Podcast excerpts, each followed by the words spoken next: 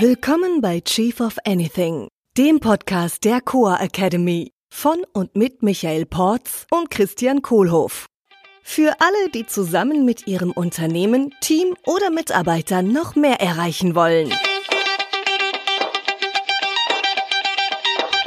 Heute lenke ich die Aufmerksamkeit auf die Dinge, die mir wichtig sind und die ich messe. Denn das, was gemessen wird, das passiert. Hallo Michael. Hey Christian. Um, where awareness goes, energy flows. Ach, schön. Hatten wir hm? schon mal. Das heißt, ähm, wo ich meine Aufmerksamkeit hinschiebe, hin, wo ich hinblicke, das sind die wichtigen Sachen und das sind auch die Sachen, hm. die passieren. Ja. Das heißt, äh, wenn ich im Unternehmen will, dass Sachen passieren, messe ich die auch. Damit genau. ich weiß, okay, äh, meine Awareness geht dahin, meine Aufmerksamkeit geht auf diese Dinge und die werden dann gemessen. Das heißt auf der anderen Seite auch, ich darf sehr sorgfältig auswählen, was ich messe im Unternehmen, weil äh, das, das ist, was passiert. ja, und dass ich überhaupt was messe, wäre schon ein guter Start. You get what genau. you measure, heißt der schöne Spruch, den ich mir dazu gemerkt habe. Das ist die Frage, die erste Frage, was ist denn wichtig im Unternehmen, hm. Um gemessen zu werden? Und die zweite Frage ist dann, woran würden wir denn erkennen, dass wir darin gut sind? Genau. Oder dass wir darin besser werden. Ja, genauso wie in der, in der, Zielsetzung, wo wir dann gesprochen haben. Woran erkenne ich, dass ich am Ziel angekommen bin? Woran messe ich das? Ja. ja. Hm. Und da gibt's ja einige Methoden. Ah ja, eine ganze, ganze Menge. Also mir sind einige untergekommen.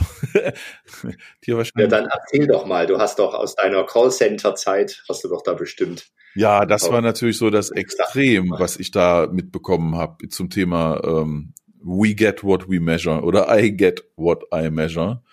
Ähm, da, die, meine Callcenter-Geschichte, die geht so. Ich bin da wohin gekommen in äh, einen Firmenbereich Customer Care äh, und durfte da auf einmal helfen, äh, ähm, Callcenter zu managen. Mhm. Ähm, und das Problem war am Anfang, dass äh, dieser ganze Firmenbereich hatte einen sehr schlechten Ruf, weil er sehr schlechte Ergebnisse beim Kunden lieferte. Sprich, die mhm. Kunden beschwerten sich aktiv darüber, wie schlecht der Service ist. Das heißt, was ihr gemessen habt oder bevor du kamst, wurde gemessen, wie oft ruft ein Kunde an und beschwert. ja, das wäre schön, wenn wir das schon mal gehabt hätten. Nee, was dann wirklich gemessen wurde, war einfach, wie viele E-Mails, wie viele Eskalationen, wie viele Anrufe landen beim CEO auf dem Tisch, wo mhm. irgendjemand sich meldet, weil er sagt, hey, da euer Laden läuft nicht, kannst du mir mal helfen, bitte das und das für mich zu regeln. Ja, weil wenn es nicht gut läuft, dann äh, finden die Anfragen, die Sachen zu fixen, finden dann ihren eigenen Weg über so informelle Kanäle und auf einmal wird der CEO dann zum zum Chef äh, äh, Customer Agent, was er natürlich nicht mhm. sein sollte. Also damit ging es eigentlich los so und bei näherer Betrachtung hatten wir dann äh, ein Service Level definiert, ein Kriterium das ist im Callcenter sehr oft äh, wird Service Level definiert auf die simple Weise mit äh, wie lange dauert das, bis jemand rangeht. Also wenn ich jetzt die Nummer anrufe, wie oft klingelt's dann? Und nach dem Klingeln, wie lange muss ich dann Wartungsmusik hören, bis ich einen Agenten dran habe? Ja. Und das ist ja auch tatsächlich automatisch automatisiert messbar. Genau, das ist das Tolle in dem ganzen Callcenter-Bereich äh, und das ist heute noch noch viel mehr so als vor zehn Jahren, wo mein Beispiel herkommt, äh, ähm, dass das halt alles komplett elektronisch verwaltet und geroutet und zugestellt wird äh, und an jeder Stelle so ziemlich alles gemessen werden kann und auch gemessen wird. Ja, das mhm. ist eine Fabrik. So, das heißt, ihr konntet alles messen und ihr habt auch alles gemessen. Naja, am Anfang noch nicht.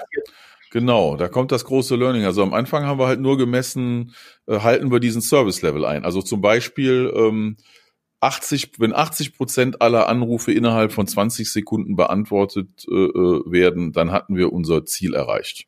Das, das war so mhm. der Service-Level, die Zielvorgabe, die wir früher als erstes hatten. Ne? Innerhalb von 80, äh, innerhalb von 20 Sekunden 80 Prozent aller Calls werden angenommen. Das klingt so ein bisschen nach der Deutschen Bahn, die gesagt hat, äh, genau. 90 Prozent kommen maximal fünf Minuten zu spät oder sowas in der Art. Ja, die haben gesagt, dass weniger als 80 Prozent äh, äh, aller Züge nicht mehr als fünf Minuten zu spät kommen dürfen. Ist schon schwierig als Ziel. Auch eine schöne positive Formulierung. Ja, genau, da muss ich immer dreimal drüber nachdenken, was das heißt und dann wird es auch nicht besser.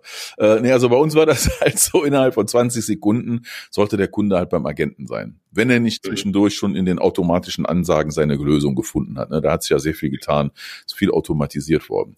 Äh, das haben wir nicht erreicht. Wir waren am Anfang bei stolzen sechs Prozent.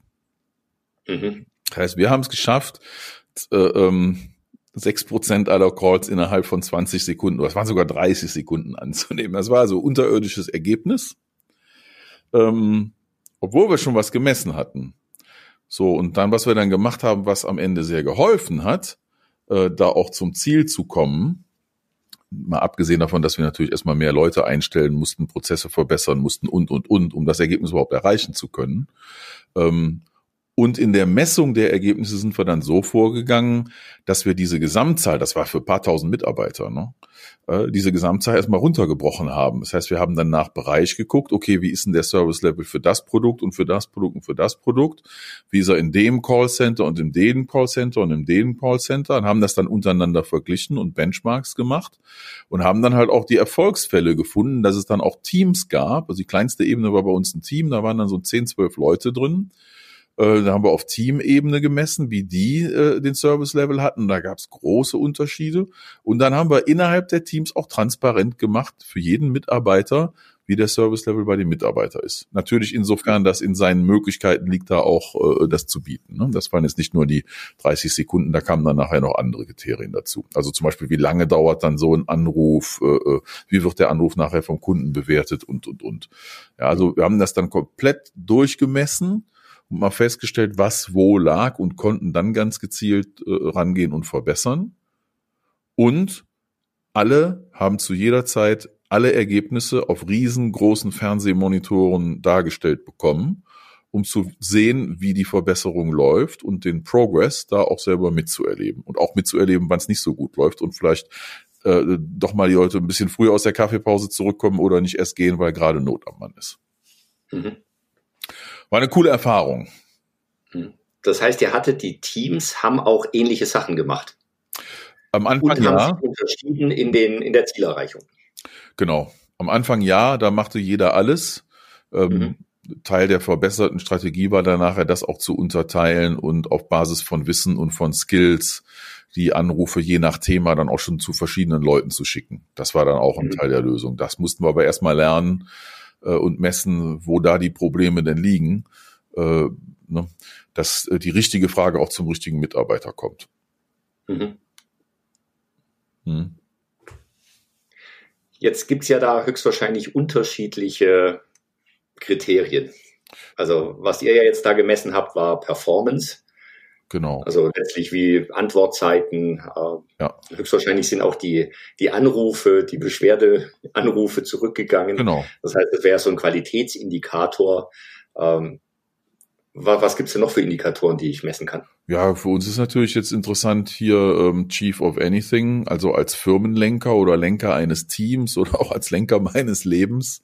Äh, was, was sind denn so die großen Parameter, auf die ich gucken muss, um mein Ziel zu erreichen? Ne? Also wir sprechen ja von Purpose, Vision, Value, Strategies. Äh, da haben wir natürlich dann mal den Check-in, ähm, wie sehr leben wir unseren Purpose, wie nahe sind wir unserem Ziel gekommen. Da stehen ja auch immer smarte Kriterien drin, die ich messen kann. Ja, äh, bei den Values ist es eher ein indirekter Approach, das zu messen. Und bei den Strategies letztendlich, und da sind wir jetzt am ehesten auf dem operationalen Level, da äh, habe ich ja ganz konkrete KPIs in jeder Strategy festgelegt, entweder als Smart Goal oder als OKR oder was auch immer für eine Methodologie ich benutze. Alle erfolgreichen Methodologien haben es gemeinsam, dass die KPIs klar festgelegt sind. Mhm. Hm. Also wenn ich jetzt zum Beispiel measure, äh, ähm, wir verbessern unsere äh, Kundenzufriedenheit um zehn Prozent, äh, dann weiß ich auch genau, woran ich das messe zum Beispiel. Ich mache der Kundenzufriedenheit. Und, über die Anzahl von weniger E-Mails, die ich mit Beschwerden kriege. ja, äh, indirekt darüber. Äh, die Standardmethode dafür ist das sogenannte NPS, Net Promoter Score. Da stelle ich den Kunden einfach die Frage nach einer Interaktion mit meiner Firma ähm, auf einer Skala von eins bis zehn: Wie sehr würdest du uns denn Freunden oder Verwandten weiterempfehlen? Mhm. Und ne, dann wählen die auf einer Skala von eins bis zehn aus und dabei gilt alles als mit einer neun oder zehn bewertete als positive Empfehlung. Alles mit einer sieben oder einer acht gilt als ja, neutral äh, und alles ab äh, sechs abwärts gilt als Nicht-Empfehlung. Die kann ich dann so vermessen und als Prozentzahlen darstellen. Dann kriege ich am Ende eine Score raus zwischen minus 100 Prozent und plus 100 Prozent. Und das ist so momentan die weltweit gängigste Methode äh, zur Messung von Kundenzufriedenheit, die Weiterempfehlungsrate. Mhm. In welcher Größenordnung bewegen wir uns dann da? Gibt es da jemand, der 100 Prozent hat? Schwierig. Gibt's schon, klar. Also bei, bei sehr kleinen Kundenmengen und wenn alle natürlich auf eine 10 dann klicken oder 10 antworten, dann habe ich auch die 100 Prozent. Äh, wenn allerdings schon einer dabei ist, der mal sieben oder acht sagt, dann fließt das direkt ins Ergebnis ein. Ne? Also mhm. mathematisch funktioniert das so, dass ich die, ich gucke, wie viel Prozent habe ich mit neun oder zehn und ziehe davon ab die Anzahl an Prozenten, die ich mit eins bis sechs habe und die sieben, acht lasse ich einfach unbeachtet. Ja. Also 100 Prozent ist natürlich sehr selten. Als Weltklasse in einer größeren Organisation, also wo schon 10, 20, 50, 100 oder mehr Mitarbeiter beteiligt sind, oder Kunden auch dann da sind, hunderte Kunden, äh, sind so Zahlen ab 70 aufwärts, ist schon ein ziemlich geiles Ergebnis. Mhm. Äh, alles so von 20 bis 50 Prozent gilt als gut, unter 20 ist befriedigend und sobald es ins Negative geht, dann ist halt schlecht. Ne?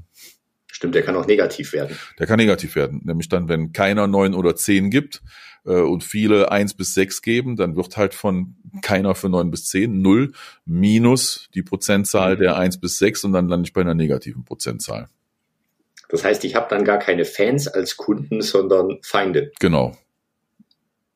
Die sagen dann, ja, so und so, die haben das einzige Produkt, geht kein Weg drum herum, aber empfehlen kann ich sie dir nicht. Mhm. Das ist auch der einzige. Und sobald jemand anderes dasselbe Produkt oder dieselbe Dienstleistung anbietet, ja. bin ich dann weg. Dann, dann bin ich weg, dann gehe ich sofort woanders hin. Ja. Genau.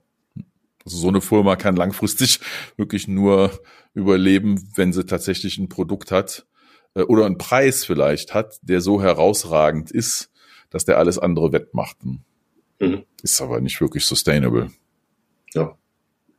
Ja, spannend. Also weil ich sehe ja bei dem, bei dem Callcenter-Geschäftsmodell, da geht's ja, es ist ja automatisiert messbar. Ja. Das heißt, bei jedem Anruf, der reinkommt, weiß ich sofort, was passiert und danach wird vielleicht noch der, hm. äh, der Score abgefragt.